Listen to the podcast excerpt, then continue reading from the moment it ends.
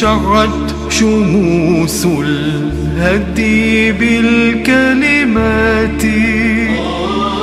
فأنارت الأفهام بالآيات. أسرج بنور العلم. أعوذ بالله السميع العليم من الشيطان الرجيم. بسم الله الرحمن الرحيم. وبه نستعين والصلاة والسلام على أشرف الأنبياء وعز المرسلين. سيدنا ونبينا وحبيب قلوبنا وشفيع ذنوبنا وطبيب نفوسنا أبي القاسم المصطفى محمد وعلى آل بيته الطيبين الطاهرين. اللهم صل على محمد وآل محمد. Allah subhanahu wa ta'ala sagt im heiligen Koran, Bismillah ar-Rahman ar-Rahim, أَفَلَا يَتَدَبَّرُونَ الْقُرْآنَ أَمْ عَلَى قُلُوبٍ أَقْفَالُهَا؟ Wir haben in den letzten Vorträgen bezüglich unserer Koran-Vortragsreihe erstmal, wie ihr wisst, über die Klage des Gesandten Gottes Muhammad sallallahu alaihi wa alaihi gesprochen am Tage des Gerichts, wobei er sich bei Allah subhanahu wa ta'ala beschwer, beschweren wird und sagt, وقال الرسول يا ربي إن قوم اتخذوا هذا القرآن مهجورا O Allah, mein Volk hat wahrlich diesen Koran verlassen. Daraufhin haben wir die Antwort von Allah subhanahu wa ta'ala gehört, eine quasi metaphorische Antwort auf diesen Klageruf, auf diesen schmerzbehafteten Ruf des Gesandten Gottes und des Siegels der Propheten, salawatullahi wassalamu alayh, der zum heiligen Gesandten Gottes sagte, وَلَقَدْ يَسَّرْنَا الْقُرْآنَ لِلذِّكْرِ فَهَلْ مِن مُدَّكِرٍ Und wahrlich, wir haben diesen Koran leicht zum Auswendiglernen gemacht oder leicht zum Gedenken gemacht. Wo sind denn diejenigen, die dem gedenken? Es ist so, als wolle Allah subhanahu wa ta'ala sagen, O Muhammad, sallallahu alaihi wa alaihi, O Muhammad, du beschwerst dich darüber, dass dein Volk den Koran verlassen hat. Wir haben den Koran leicht zum Auswendiglernen gemacht. Wo sind diejenigen, die den Koran auswendig lernen? Und im Rahmen dessen haben wir dann über den Rang derjenigen gesprochen, die den Koran auswendig lernen. Wir haben verschiedene Überlieferungen angeführt, beispielsweise, dass der Prophet sallallahu alaihi wa alaihi sagte, erniedrigt nicht diejenigen, die den Koran auswendig können, denn diese stehen am Tage des Gerichts unter den Propheten. Oder diejenigen, die den Koran auswendig lernen, die Überlieferung war vom Fürsten der Gläubigen, sallallahu wasallam alaihi, der sagte, diejenigen, die den Koran auswendig lernen, für den betet alles auf dieser Welt um Vergebung, selbst die Fische, die im Meer schwimmen. Wir wissen, alles auf dieser Welt lobpreist Allah subhanahu wa ta'ala. Wa in min shay'in illa yusabbihu bihamdih. Und wahrlich, es gibt nichts, was nicht seine Herrlichkeit lobpreist. Und jetzt möchten wir aber auf die zweite Stufe dieser Antwort von Allah subhanahu wa ta'ala eingehen. Eine, wie gesagt, eine Weiterführung, eine metaphorische Weiterführung dieser Antwort auf die Klage des Gesandten Gottes, Muhammad sallallahu alaihi wa alaihi, worin Allah subhanahu wa ta'ala sagt, أَفَلَا يَتَدَبَّرُونَ الْقُرْآنَ أَمْ عَلَى قُلُوبٍ أَقْفَالُهَا Was bedeutet das? أَفَلَا يَتَدَبَّرُونَ الْقُرْآنَ bedeutet so viel wie, wollen sie denn nicht über den Koran nachdenken? Am ala qulubin aqfaluha. Oder ist es so, dass auf ihren Herzen Schlösser sind? Diesen reinen Vers finden wir in Surah 47. Surah 47. Der Name von Surah 47. Der Name des Siegels. Salatullah wa salamu alayhi. Surat Muhammad. Sallallahu alayhi wa alayhi. Allahumma salli ala Muhammad wa alayhi in Surah 47, Vers 24 finden wir diesen reinen Vers, worin Allah subhanahu wa ta'ala sagt, wollen sie denn nicht über den Koran nachdenken oder ist es so, dass ihre Herzen verschlossen sind? Und der Tadabbur, das Nachdenken, was in diesem Koran-Vers erwähnt wird, das ist die tiefe Stufe des Nachdenkens und Nachsinnens über etwas.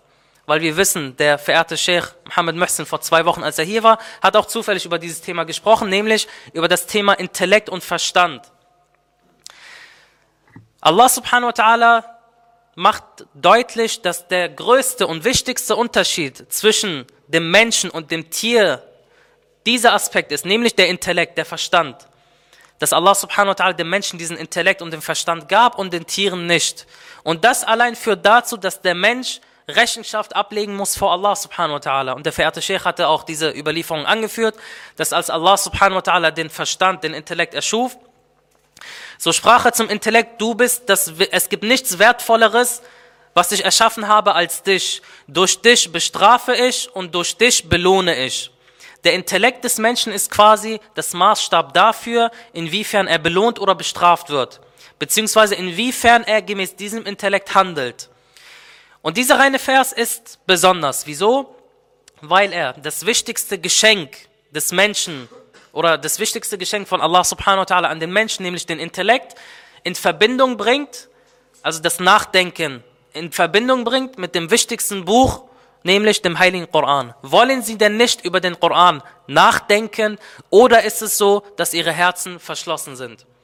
Der Islam, wie wir wissen, ist eine Religion, die zum tiefen Nachsinnen und Nachdenken anregt. Und in vielen Religionen ist es ähnlich. Viele Religionen fordern ihre Mitmenschen dazu auf, nachzudenken, nachzusinnen, zu überlegen, zu reflektieren, was ist diese Welt, weshalb wurden wir erschaffen, was ist der Sinn des Lebens und so weiter. Natürlich gibt es auch einige Sekten, die genau diesen Punkt verbieten, die das größte Geschenk von Allah subhanahu wa ta'ala an den Menschen blockieren und sagen, nein, nicht nachdenken. Die bekannteste Sekte ist uns allen bekannt, der Salafismus oder der Wahhabismus, der unschuldige Menschen im Irak tötet. Wieso? Weil der Verstand blockiert wird und nur noch auf bestimmte Persönlichkeiten gehört wird und dementsprechend gehandelt wird. Das Nachdenken ist verboten, das Fragen ist verboten, das Anzweifeln ist verboten, das alles Mögliche ist verboten. Es wird was gesagt, mach es und fertig. Das ist etwas, was vom Islam nicht gefordert wird. Der Islam fordert stets nachzudenken, zu reflektieren und betont vor allem die Notwendigkeit dazu.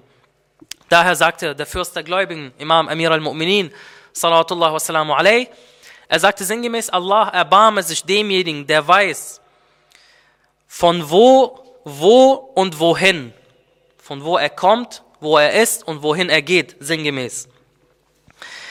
Und dementsprechend, wenn Allah subhanahu wa ta'ala also in diesem heiligen Vers über den Intellekt spricht, dieser Vers ist wirklich einzigartig und besonders, weil er genau deutlich macht, dass es hierbei nur zwei Möglichkeiten gibt. Entweder wir denken über den Koran nach oder unsere Herzen sind verschlossen.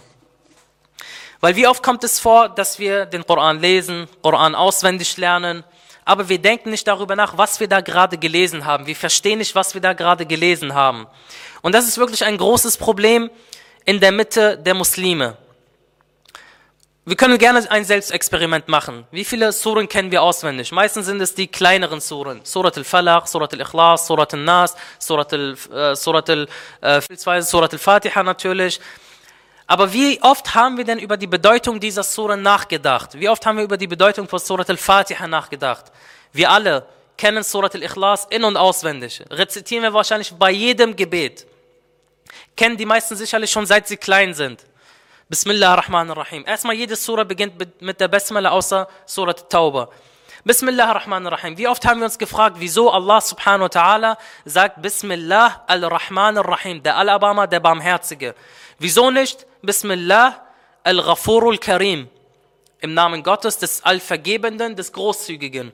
Wo ist das Problem? Wieso nicht diese zwei Namen?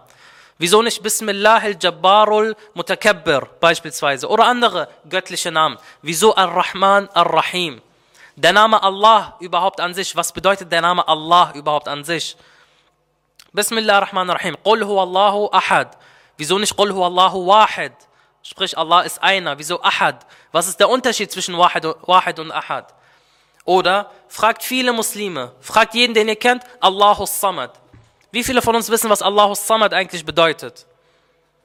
Jahrelang rezitieren wir diese Surah, jedes Mal im Gebet. Bismillah ar-Rahman ar-Rahim. Qul Allahu ahad, Allahu Samad, lam yalid wa lam yulad wa lam yakun lahu kufuwan ahad. Allahu Akbar, Verbeugung. Vorbei. Was bedeutet Allahu Samad? Ein Koranvers, der zweite Koranvers, Allahu Samad. Die wenigsten werden es wissen. Alhamdulillah, es melden sich hier einige, aber die wenigsten werden wissen, was überhaupt Allahu Samad bedeutet. Oder andere Koranverse. Bismillah ar-Rahman ar-Rahim, inna a'tainaka al-Kawthar. Die meisten werden sofort wissen, Kawthar ist Fatima Zahra a.s. Richtig. Fasalli li rabbika wanhar. Was bedeutet dieser Vers? Wie oft haben wir darüber nachgedacht, was dieser Vers bedeutet? Und so weiter und so fort. Wir können das für jede Sura machen. Die Verse in Surat Yasin, die wir vielleicht öfters rezitieren. Surat al-Fatiha, andere Suren, Verse. Wie oft haben wir wirklich darüber nachgedacht, was diese Verse in Wirklichkeit bedeuten? Weshalb sie herabgesandt wurden? Wieso? Weshalb? Zu welchem Anlass? Und so weiter.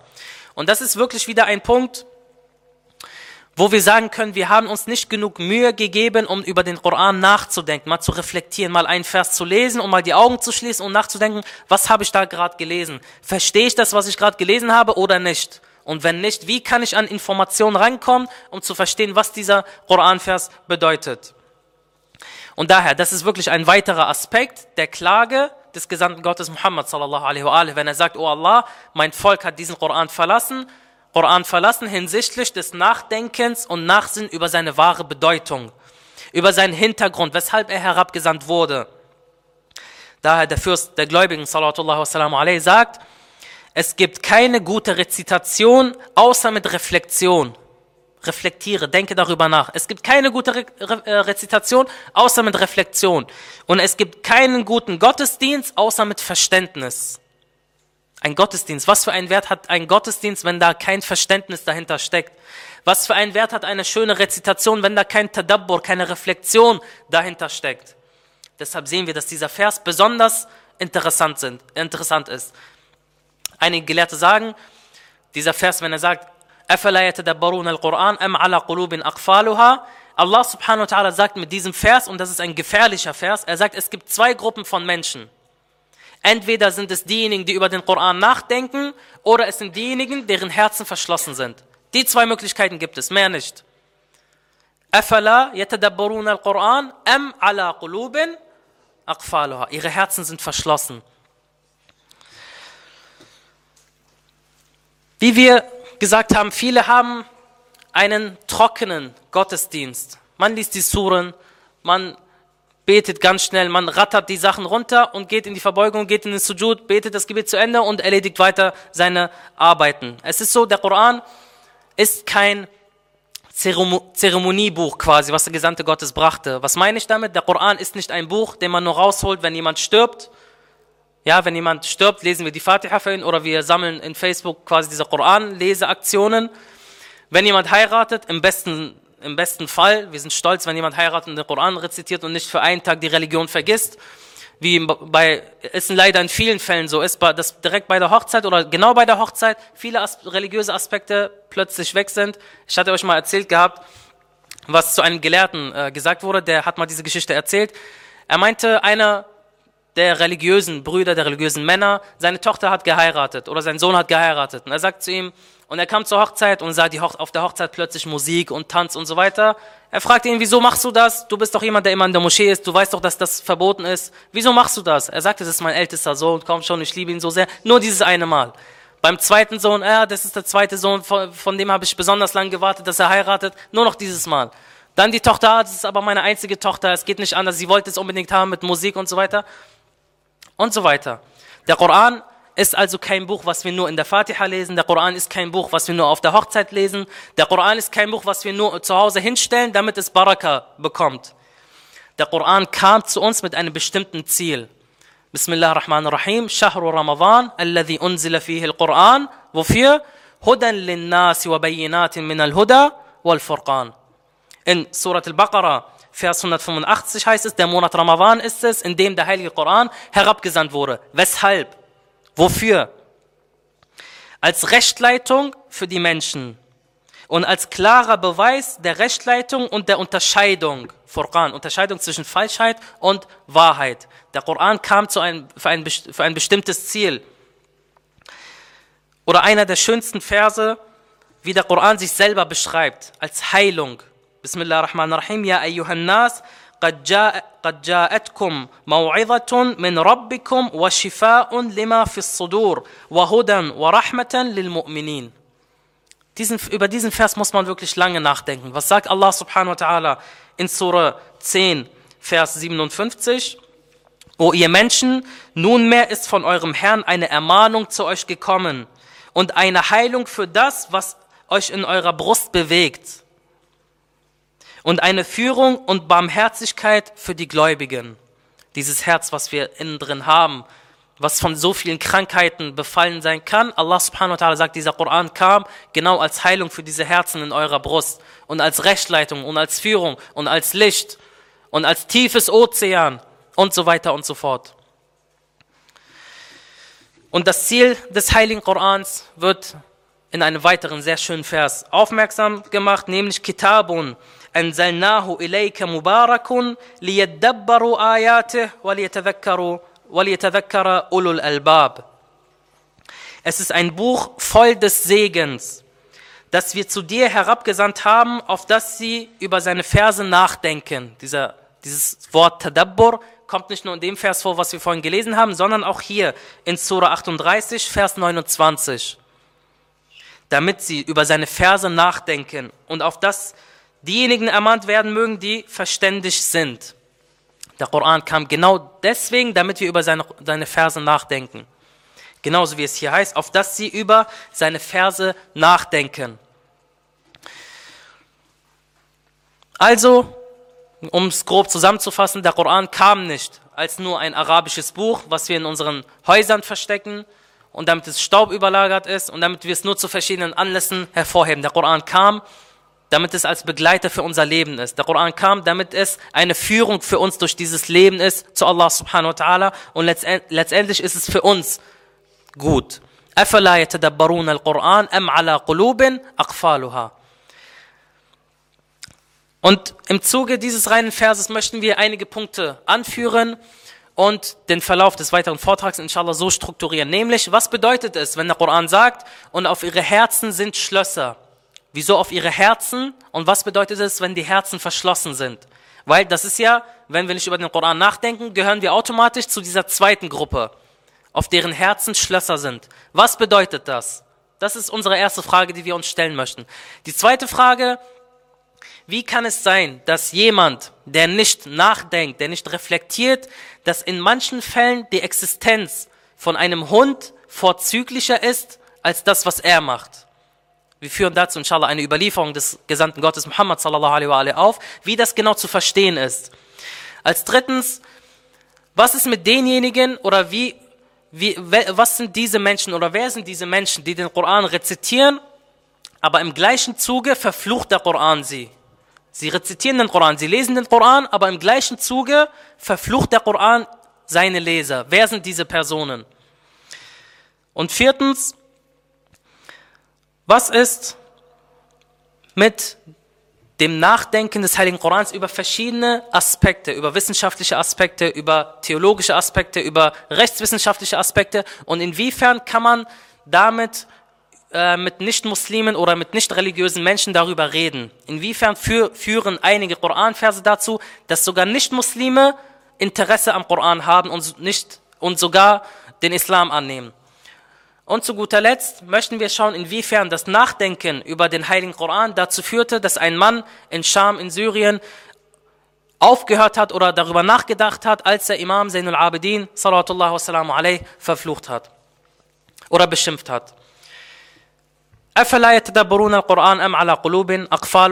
sie denn nicht über den Koran nachdenken oder ist es, dass ihre Herzen verschlossen sind? Wieso Herzen? Was ist das Besondere, sodass das Herz des Menschen angesprochen wurde? Das Herz ist im Islam das Zentrum des Intellekts, das Zentrum der Rationalität. Und viele Aspekte, wenn wir den Heiligen Koran lesen, sehen wir, dass in vielen Aspekten auf das Herz besonders betont wird. Und wenn es Probleme bei Menschen gibt, wird die Ursache auf Krankheiten des Herzens geschoben. Fi qulubihim Maradun. Fasadahumullahu Marada. In ihren Herzen ist Krankheit. Und Allah subhanahu wa ta'ala hat diese Krankheit vermehrt, beziehungsweise er hat diese Herzen sich selbst überlassen, sodass diese Krankheit vorangeschritten ist. Sallu ala Muhammad wa ali Muhammad. Allahumma salli ala Muhammad wa ali Muhammad. Wir unterscheiden generell zwischen zwei Formen des Herzens. Zum einen natürlich der physische Herz, das physische Herz, das in unserer Brust ist, das Blut pumpt, das den Menschen am Leben erhält und einmal das spirituelle Herz. Das ist der Kern des Menschen. Und mit diesem, mit diesem spirituellen Herz, dieses spirituelle Herz entscheidet darüber, wie unser Schicksal bei Allah subhanahu wa ta'ala sein wird am Tage des Gerichts. Und wir werden inshallah einen bestimmten Vers darüber anführen, inwie, wo betont wird, inwiefern die Reinheit des Herzens hier wichtig ist. Das Herz kann von vielen Krankheiten befallen werden. Neid, Missgunst, Hass. Und viele dieser Aspekte führen dazu, dass das Herz krank wird und dass dadurch vielerlei Probleme bei Menschen entstehen. entstehen. Viele Krankheiten, viele, ähm, viele, viele Kriege, viele Probleme, die man mit anderen Menschen hat, für die Ursache dieser Probleme sind Krankheiten im Herzen. Und manchmal ist es schwieriger, eine Krankheit, eine spirituelle Krankheit zu heilen, als eine körperliche Krankheit. Diabetes kann man behandeln, Krebs kann man behandeln, verschiedene körperliche Krankheiten kann man behandeln. Aber es wird besonders schwierig, eine seelische Krankheit zu behandeln. Eine Krankheit, die das Herz befallen hat, wie Neid oder Missgunst. Man kann es nicht ertragen, wenn man jemand anderen sieht, der erfolgreich ist. Man kann es nicht ertragen, wenn man sieht, dass jemand anderes bevorzugt wird. Und die größten Probleme der Menschheit haben genau mit, diese, mit, diesem, mit dieser Krankheit angefangen, haben Neid als Ursache. Der erste Mord in der Menschheitsgeschichte, Kain und Abel, die, die Söhne von Adam, haben sich, oder der eine hat den anderen getötet aufgrund Neid. Die Geschwister von Yusuf, was haben sie mit Yusuf gemacht? Sie haben ihn in einen Brunnen geworfen. Wieso? Weil sie sagten, unser Vater behandelt ihn besser oder vorzüglicher oder liebt ihn mehr als uns. Neid hat dazu geführt, dass sie ihn so behandelt haben. Der Prophet Muhammad sallallahu alaihi wa die Ahlul Bayt sallallahu wasallam alaihi, weshalb wurden sie so stark bekämpft aufgrund Neid? Wieso wurde Ali ibn Abi Talib sallallahu alaihi so stark bekämpft? Weil er beneidet wurde. Wieso Ali?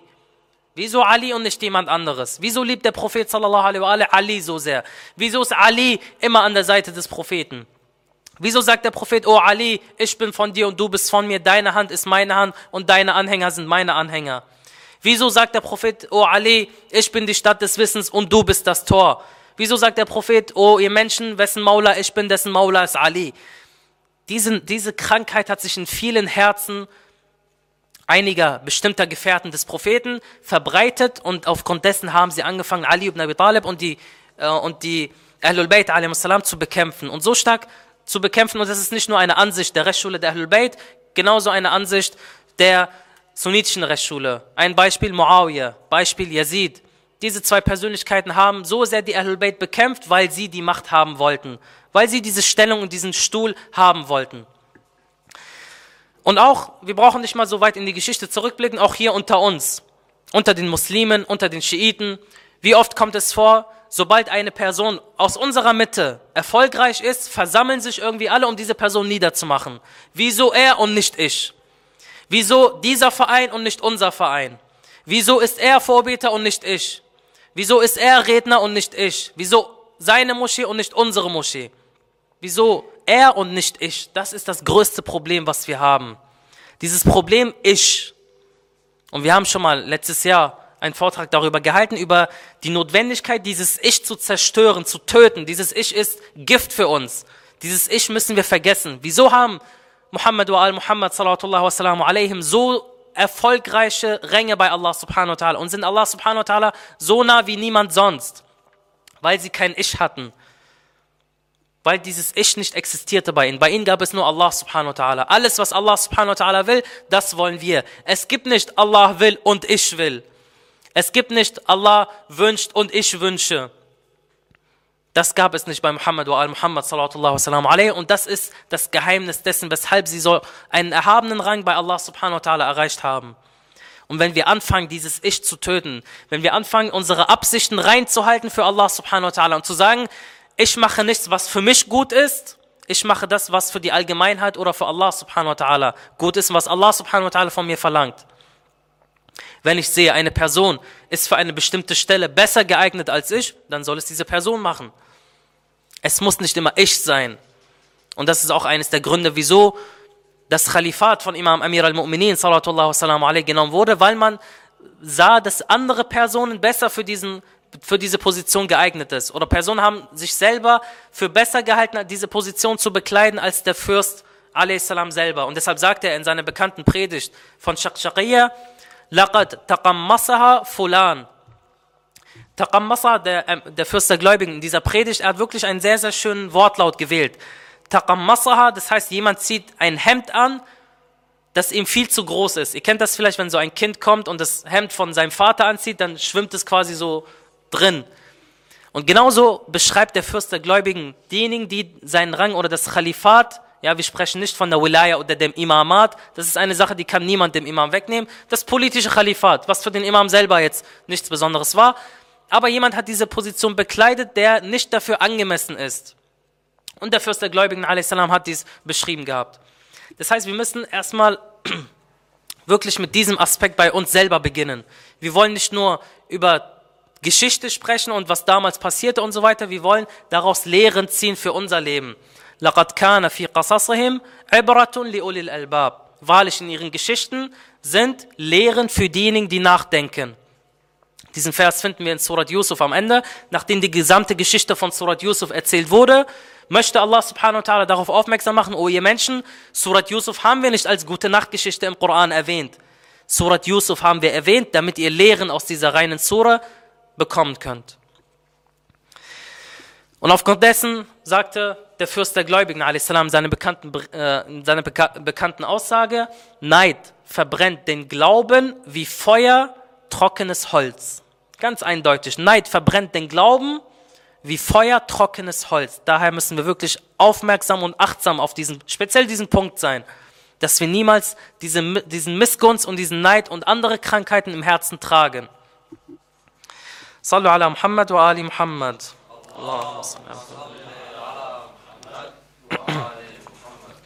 Daher, als der Prophet sallallahu alaihi wa alaihi kam, hatte er als Ziel, das Herz der Menschen reinzuhalten, sauber zu halten. Weil Allah subhanahu wa ta'ala im Heiligen Koran sagt, Bismillah ar-Rahman ar-Rahim, يوم لا ينفع مال ولا بنون إلا من أتى الله بقلب سليم. An dem Tage, also am Tage des Gerichts, da weder Besitz noch Söhne etwas nützen, sondern nur der gerettet werden wird, der mit reinem Herzen zu Allah subhanahu wa ta'ala kommt. Nur der, der mit reinem Herzen, rein von diesen ganzen Krankheiten des Herzens. Wenn man mit diesen Krankheiten vor Allah subhanahu wa ta'ala dasteht, dann ist das Paradies erstmal verschlossen. Erstmal müssen diese Krankheiten weg. Und die Krankheiten können nur entweder in dieser Welt entfernt werden oder in der nächsten Welt auf eine nicht angenehme Art und Weise. Da versuchen wir jetzt, so gut es geht, diese, dieses Herz sauber zu halten, damit wir Allah subhanahu wa ta'ala mit diesem reinen Herzen, inshallah, entgegentreten können. Sallu ala Muhammad wa ali Muhammad.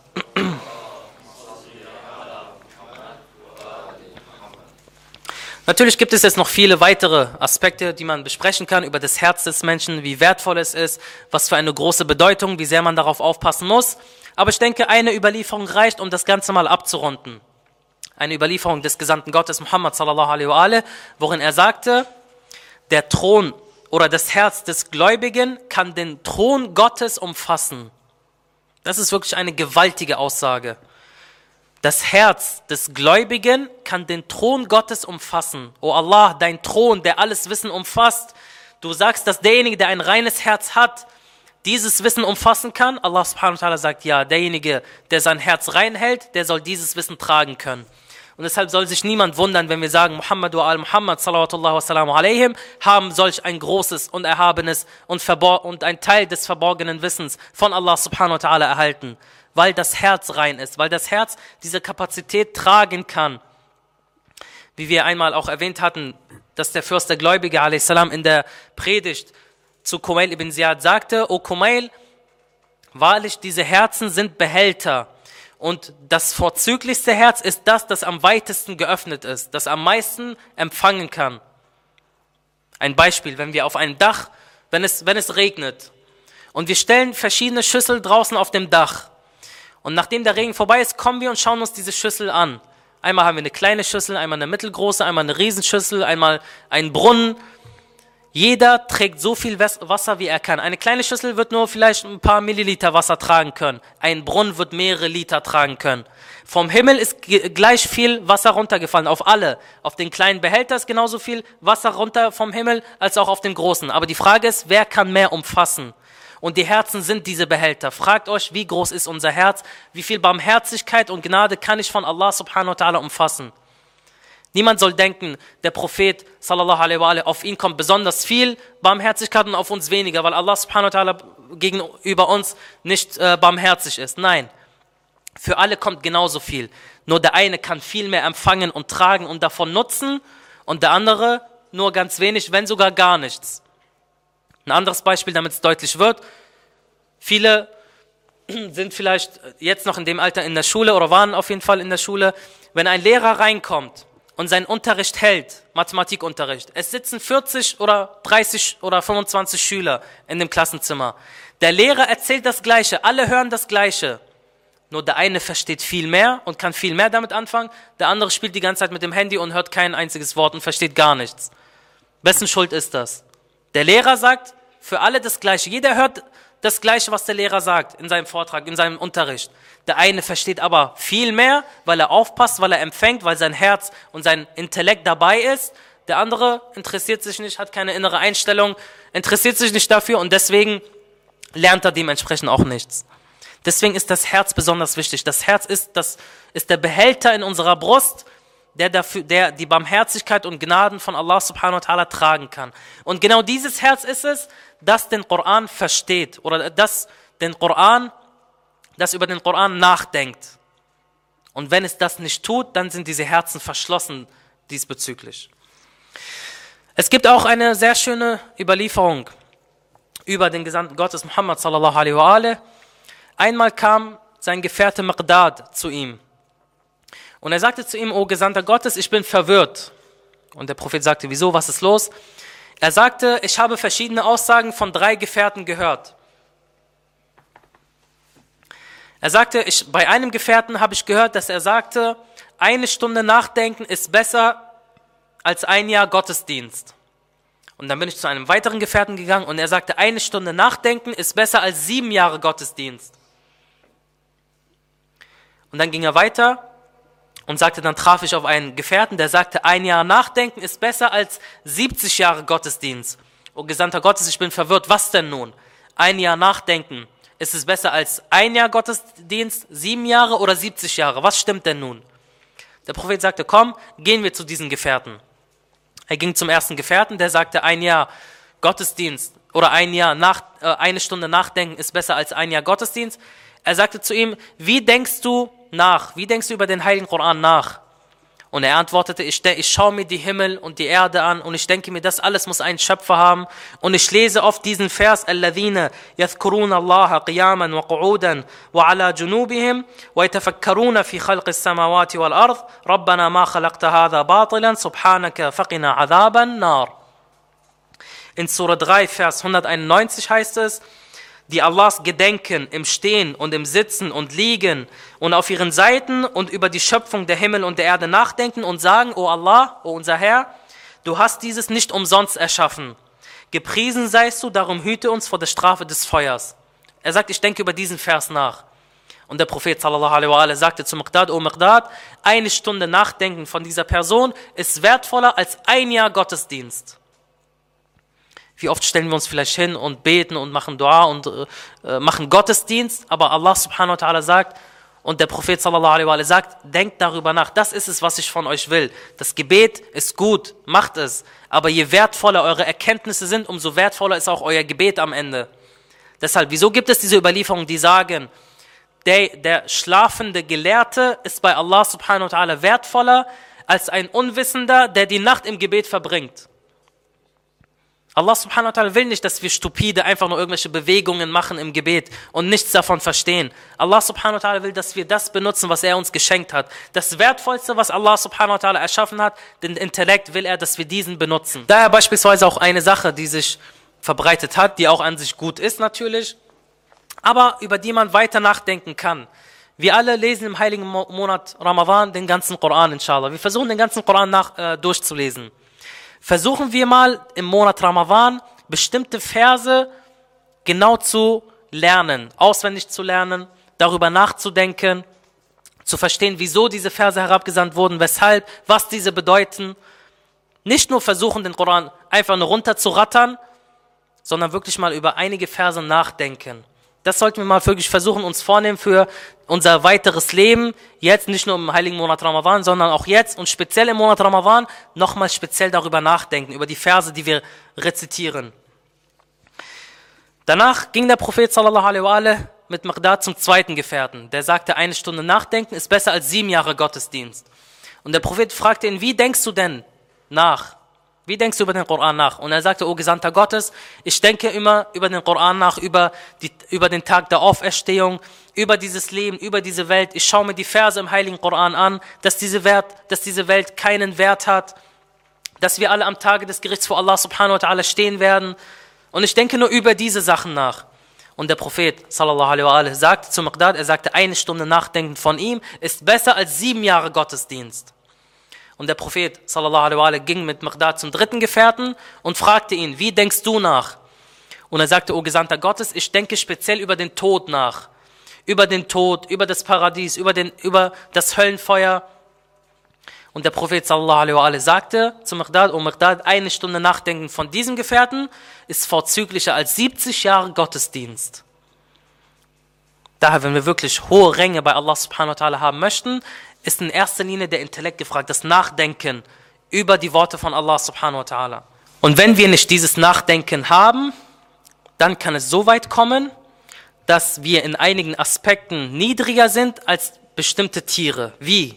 Man jetzt mag manch einer sagen, was ist denn das für ein Vergleich? Es gibt hierbei eine sehr schöne Überlieferung vom, vom Prophet Muhammad sallallahu alaihi wa worin er in einem Gespräch mit einem seiner Gefährten war und er sagte zu ihm, denke nach, denn das wird den Unterschied zwischen dir und einem Hund ausmachen. Denke nach. Wieso? Jetzt sollte es keiner als Beleidigung aufführen. Schaut, wie der Prophet dies schön erklärte. Er sagte, sinngemäß, wenn ein Hund beispielsweise auf dem Boden etwas zu essen findet, was macht der Hund? Er geht erstmal dran, er guckt sich um, er riecht dran und er geht wieder zurück. Zum Herrschen beispielsweise. Geht dann wieder zum Essen, schaut sich um, probiert es ein bisschen, geht wieder zurück. Geht wieder hin, isst und so weiter. Wie viele Stufen dieser Reflexion gibt es quasi schon bei einem Hund, wenn er schon etwas sieht auf dem Boden, was er essen kann? Wie viele Stufen? Er geht nicht direkt, isst und geht einfach weg. Er geht hin, schaut sich um, riecht dran, geht zurück, geht nochmal hin, probiert es, geht zurück, geht nochmal hin und so weiter.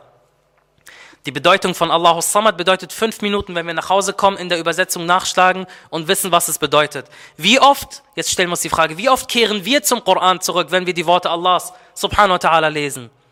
Wenn ein Hund schon die ganze Zeit zum Essen hin und zurück geht und darüber nachdenkt und darüber reflektiert und probiert und dann zurückkommt, wenn wir die Worte Allah subhanahu wa ta'ala lesen, wie oft kehren wir zu diesen Worten zurück und fragen uns, was genau lesen wir da eigentlich?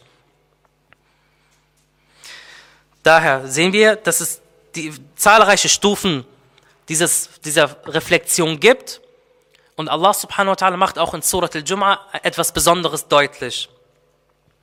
Er macht einen sehr schönen Vergleich, Surat al-Jum'ah, ein, eine Surah, die wir jeden Freitag hören.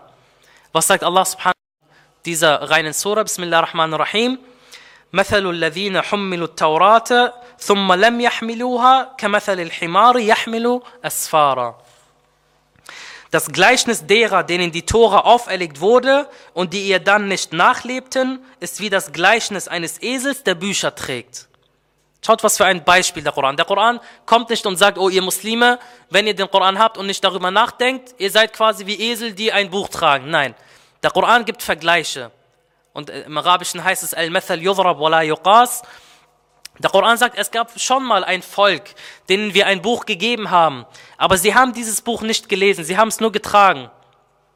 Sie haben nicht gelesen, was darin ist, was darin steht, sie haben nicht darüber nachgedacht. Letztendlich, ein Esel ist ein Nutztier. Ein Esel trägt etwas auf dem Rücken und transportiert es. Weiß der Esel, was es trägt? Nein.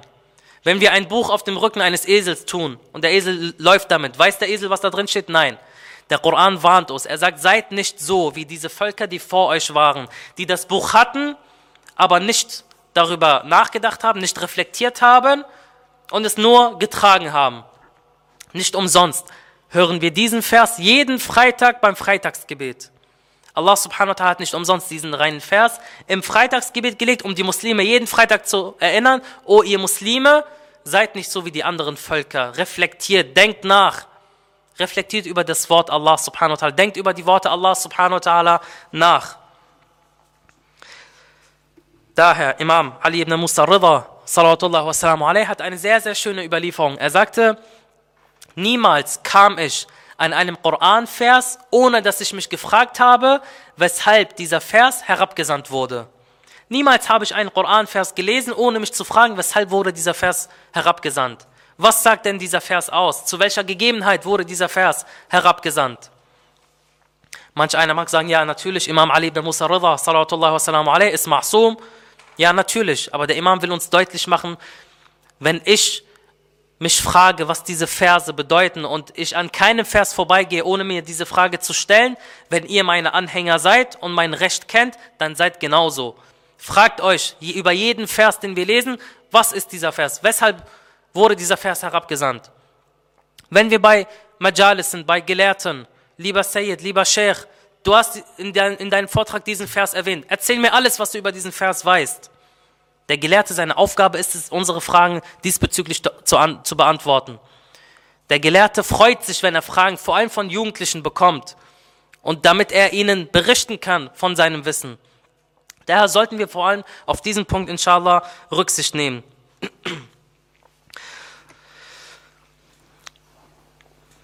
Vor allem ein weiterer Punkt, nämlich, wer sind diese Leute, die den Koran rezitieren und der Koran macht La'na auf sie?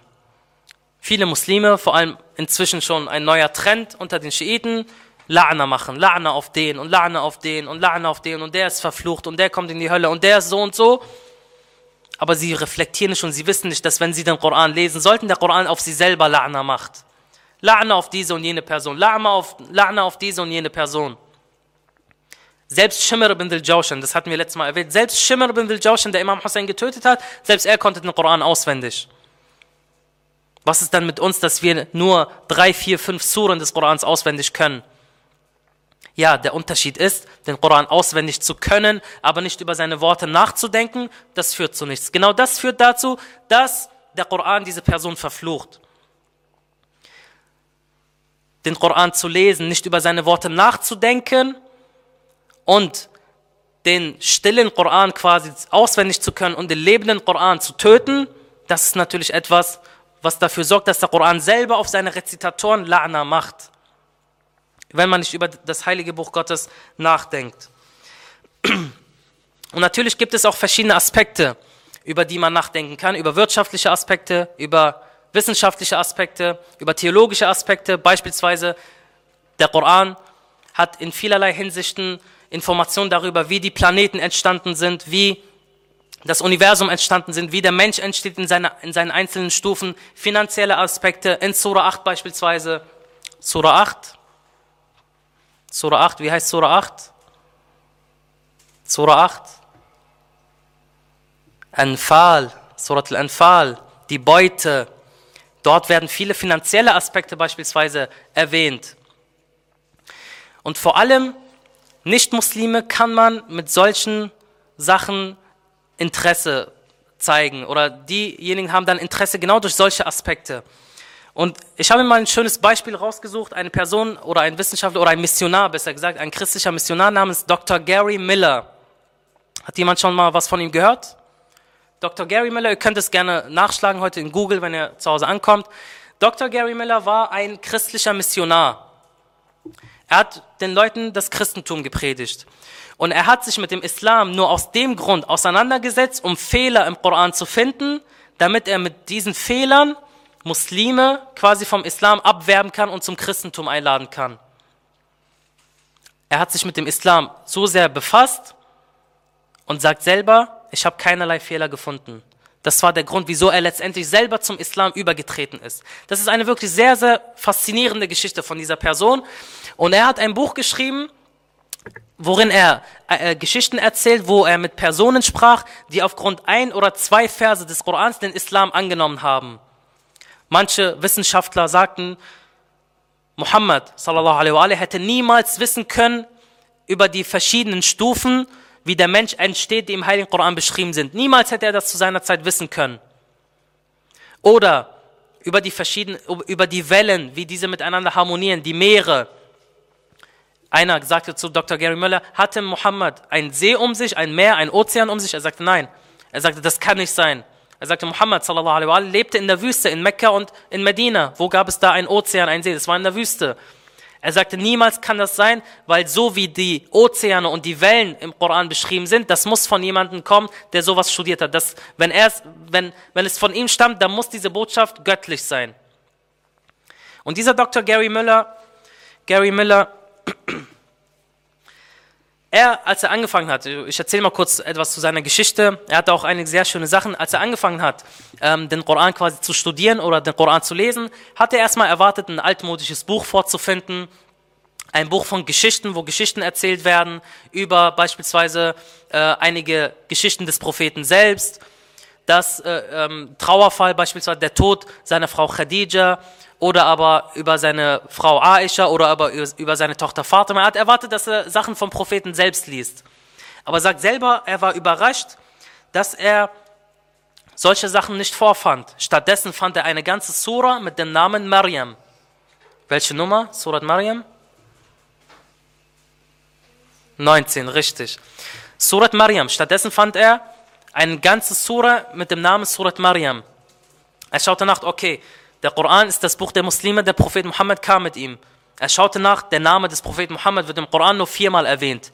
Der Name des Propheten Isa a.s. wird 25 Mal erwähnt. Das hat ihn schon stutzig gemacht. Und er selber sagte, ich fand keine Sura, die Fatima hieß, ich fand keine Sura, die Aisha hieß oder Um Salama oder Khadija. Stattdessen fand ich viele Aspekte bezüglich des Christentums. Und er selber sagt, daher war er ziemlich verdutzt und er, liest, er las den Koran gründlicher und gründlicher in der Hoffnung, einen Fehler im Koran zu finden. Bis er auf diesen Vers äh, stieß in Surat Nisa, Surat Nisa, welcher, welche Sura?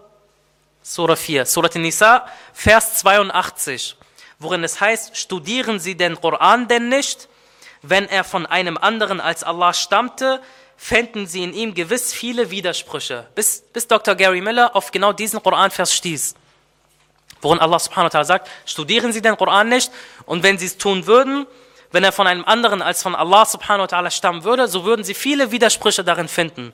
Und das hat besonders seine Aufmerksamkeit auf sich gezogen. Er sagte selber, ich lese mal ein Zitat vor, was Dr. Miller sagte. Er sagte, eines der bekannten wissenschaftlichen Prinzipien ist das Finden von Fehlern oder das Suchen von Fehlern in Theorien, bis sie sich als richtig erweisen, also die Falsifikationstests. Ja, das ist, ähm, wie ich schon gesagt habe, man, man analysiert eine bestimmte Theorie, um Fehler darin zu finden, um diese dann zu widerlegen. Und genau das hat erstmal Dr. Äh, Gary Miller versucht, mit dem Heiligen Koran zu machen, ihn so zu untersuchen, um auf Fehler zu stoßen. Er sagte, was einen erstaunt ist, dass der Heilige Koran Muslime und Nicht-Muslime auffordert, zu versuchen, Fehler in diesem Buch zu finden. Und er sagt, dass sie nie welche finden werden. Kein Schreiber in der Welt hat den Mut, ein Buch zu schreiben und zu sagen, er sei frei von Fehlern. Aber der Koran dagegen erzählt dir, dass er keine Fehler enthält und verlangt von dir, dass du versuchen sollst, einen Fehler zu finden, aber du wirst keinen finden. Jemand, der sich zuvor nie mit dem Islam auseinandergesetzt hat, der den Islam nur aus dem Grund studiert hat, um Fehler zu finden, damit er die Leute zum Christentum einlädt. Er ist zu so einer Erkenntnis gekommen über einen anderen Vers, über den Dr. Miller nachgedacht hat, ist der Vers Nummer 30 in der Surat al-Anbiya. Über den Vers sehen denn diejenigen, die ungläubig sind, nicht, dass die Himmel und die Erde eine zusammenhängende Masse waren. Da haben wir sie getrennt und aus dem Wasser alles Lebendige gemacht. Wollen sie denn nicht glauben? Und der Doktor sagte hier, dieser Vers ist genau das Thema der wissenschaftlichen Forschungsarbeit, die 1973 den Nobelpreis gewonnen hat und handelt von der Theorie der großen Explosion, also Big Bang, Urknall. Laut dieser Theorie ist das Universum das Ergebnis einer großen Explosion, die zur Bildung des Universums führte, mit seinen Himmeln und Planeten.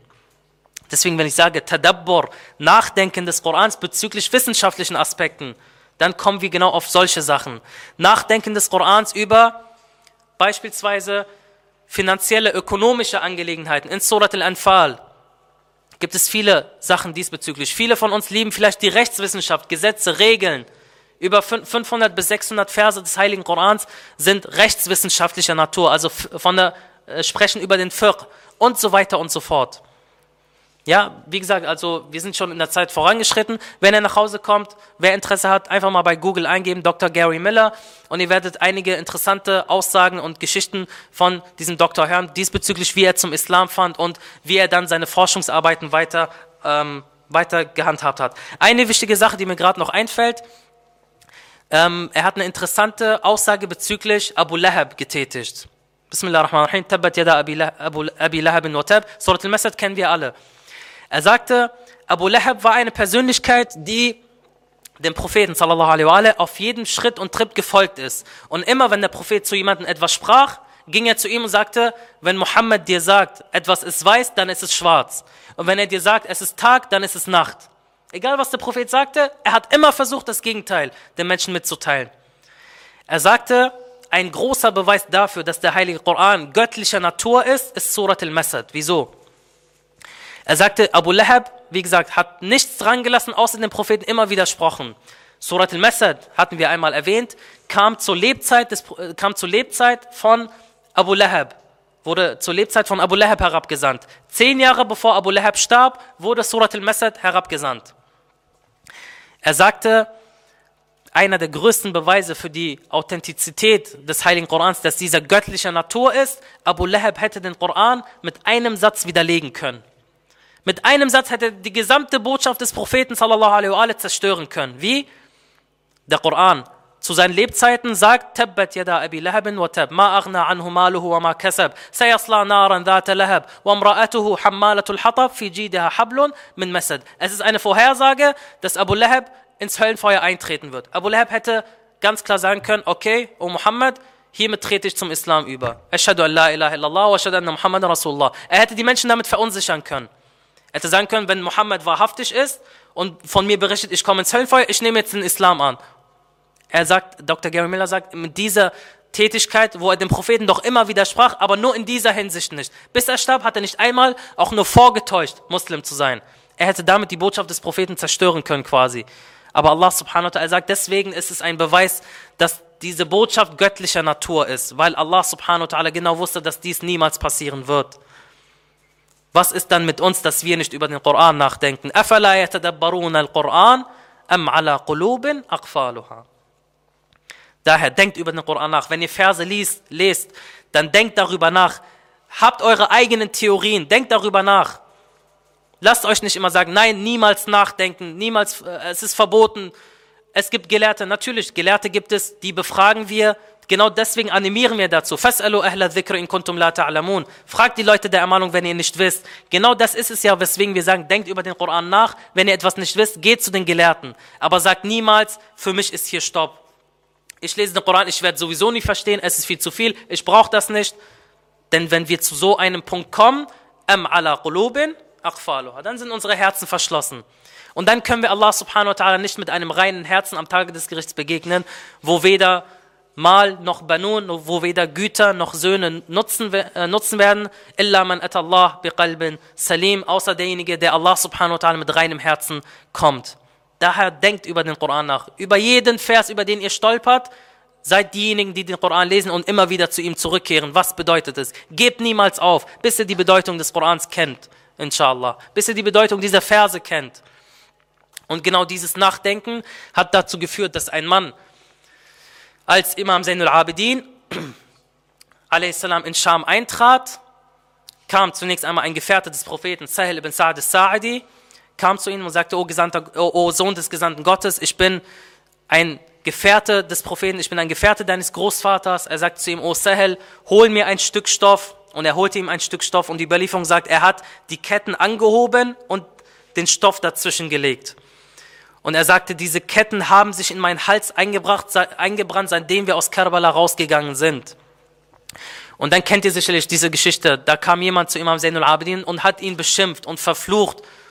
Und sie haben heißes Wasser über die Verwandtschaft des Gesandten Gottes geschüttet. Und sie haben sie mit Feuer beworfen und so weiter. Und der Mann kam und hat ihn beleidigt und beschimpft, bis Imam Zainul Abidin sagte, er sagte, oh alter Mann, liest du denn nicht den Koran? Er sagte, ja doch, ich lese den Koran. Er sagte, liest du denn nicht den Vers, وَعْلَمُوا إِنَّمَا غَنِمْتُم مِّن شَيْءٍ فَإِنَّ لِلَّهِ خُمُسَهُ وَلِلرَّسُولِ وَلِذِي الْقُرْبَى Und wisset, was immer ihr erbeuten mögt, ein Fünftel davon gehört Allah und dem Gesandten und der Verwandtschaft. Er sagte, ja, ich kenne diesen Vers. Er sagte, liest du denn nicht den Vers, قُلْ لَا أَسْأَلْكُمْ عَلَيْهِ أَجْرًا إِلَّا الْمَوَدَّةَ فِي الْقُرْبَى Und ich verlange von euch keinen Lohn, außer die Liebe zu den Verwandten. Er sagte, ja, ich kenne diesen Vers. Er sagte, und, und hast du nicht den Vers gelesen? إِنَّمَا يُرِيدُ اللَّهِ لِيُذْهِبَ عَنْكُمُ الرِّجْسَ أَهْلَ الْبَيْتِ وَيُطَهِّرَكُمْ تَطْهِيرًا Er sagte, ja, ich habe diesen Vers gelesen. Er sagte, hast du denn niemals darüber nachgedacht, wer diese Verwandten und wer diese Ahlul Bayt sind? Wir sind die Ahlul Bayt, wir sind Al-Muhammad, wir sind die Verwandtschaft. Und genau durch dieses Nachdenken, einmal, man braucht es nur einmal Klick zu machen und dann hat man ein, ein Tor der Erkenntnisse öffnet sich dann für einen. Wie viele unserer Geschwister rezitieren diese Verse oder rezitieren den Vers in Surat al-Ma'idah bezüglich dem Wudu und dann rezitiert man, man steht im Tarawih-Gebet, man rezitiert diese Verse, wie man, dass man das Gesicht waschen soll, den Arm waschen, die Arme waschen soll, Kopf streichen und Füße streichen soll. Man liest diese Verse, geht nach Hause, macht aber den Wudu und, und wäscht die Füße. Man sagt, wieso? Ja, die Überlieferungen sagen es. Wir sagen aber, der Koran sagt, streicht die Füße. Sagen nein, die Überlieferungen sagen, wascht die Füße. Wisst ihr, weshalb da einige Gelehrte diesbezüglich sagen? Sagen diejenigen, die sagen, streichen ist gut, aber waschen ist besser. Das ist so, als würde man sagen, beispielsweise jemand, der Alkohol trinkt oder Sinne macht, da gibt es ja verschiedene Bestrafungen. Zum Beispiel für Alkohol 80 Peitschenhiebe beispielsweise. Er sagt, 80 ist gut, aber wieso nicht 600? Das ist besser. Das ist das Gesetz Allah subhanahu wa ta'ala. Wir können nicht damit rumspielen, wie wir möchten. Der Koran sagt eindeutig und streicht die Füße. Oder andere Verse in Surat al-Tahrim, Vers 3, wo Allah subhanahu wa ta'ala davon berichtet, dass der Prophet einer seiner Ehefrauen ein Geheimnis anvertraut und diese Ehefrau das Geheimnis aber weitererzählt. Und als der Prophet sie darauf ansprach, sagte sie, wer hat dir das gesagt? Man fragt Rasulullah sallallahu alaihi wa alaihi, wer hat dir gesagt, dass ich es weiter verraten habe? Derjenige, der mit der göttlichen Botschaft in Verbindung steht. Und wenn wir anfangen, uns zu fragen, wer war denn diese Person, die, da, die das Geheimnis des Propheten weitererzählt hat? Und war das richtig, was sie getan hat? Und wenn wir anfangen zu kritisieren, nein, ihr dürft nicht über die Frauen des Propheten sprechen. Aber der ich spreche nicht, der Koran spricht. Denkt darüber nach, was sagt denn dieser Koranvers aus? Was soll denn damit gesagt werden? Wehe dir, du bist wahrscheinlich Schia. Alhamdulillah. Das wird meistens die Antwort sein. Und viele, viele weitere Aspekte. Und wir haben immer gesagt, wir sind nicht diejenigen, die immer mit dem Finger auf andere zeigen, wir zeigen mit dem Finger auf uns. Wir sollen auch über den Koran nachdenken und über seine Verse nachdenken. Wir dürfen nicht zu denjenigen gehören, die wir selber kritisieren. Daher, inshallah, ein weiterer Aspekt, über den der Prophet sallallahu alaihi sich am Tage des Gerichts beklagen wird, ist, dass seine Umma den Koran bezüglich des Nachdenkens und Nachsinns verlassen hat. Und mögen wir inshallah niemals dazu gehören, denn genau deswegen treffen wir uns jeden Freitag hier, um über den Koran nachzudenken, damit, wenn es am Tage des Gerichts heißt, al-Quran am ala qulubin aqfaluha, sagen wir labbaik Allahumma labbaik. Wir gehören zu denjenigen, die Tadabbur im Heiligen Koran gemacht haben, die über den Koran nachgedacht haben. Und einer der großen Hauptanalysen, die wir inshallah in dieser Vortragsreihe vorbereitet haben, wollen wir nächste Woche machen. Nämlich nächste Woche wird eine besonders wichtige Woche sein. Nächste Woche wollen wir inshallah über die metaphysischen Stufen des Heiligen Korans sprechen. Das haben wir schon öfters hier deutlich gemacht. Der Koran hat diese physische Stufe. Was sind diese anderen metaphysischen Stufen des Korans, die er durchgemacht hat, bis er hier zwischen unseren Händen war. Nächste Woche ist also ein Kernthema, inshallah, in unserer Vortragsreihe. Da sollte man auf jeden Fall dabei sein, um den Koran wirklich mal in seiner Essenz und in seinem Wesen, inshallah, kennenzulernen. Möge Allah subhanahu wa ta'ala uns und euch allesamt erfolgreich darin machen. Walhamdulillahi rabbil alamin. Wa sallallahu ala Muhammadin wa alihi tayyibin at-tahirin. اللهم صل على محمد وآل محمد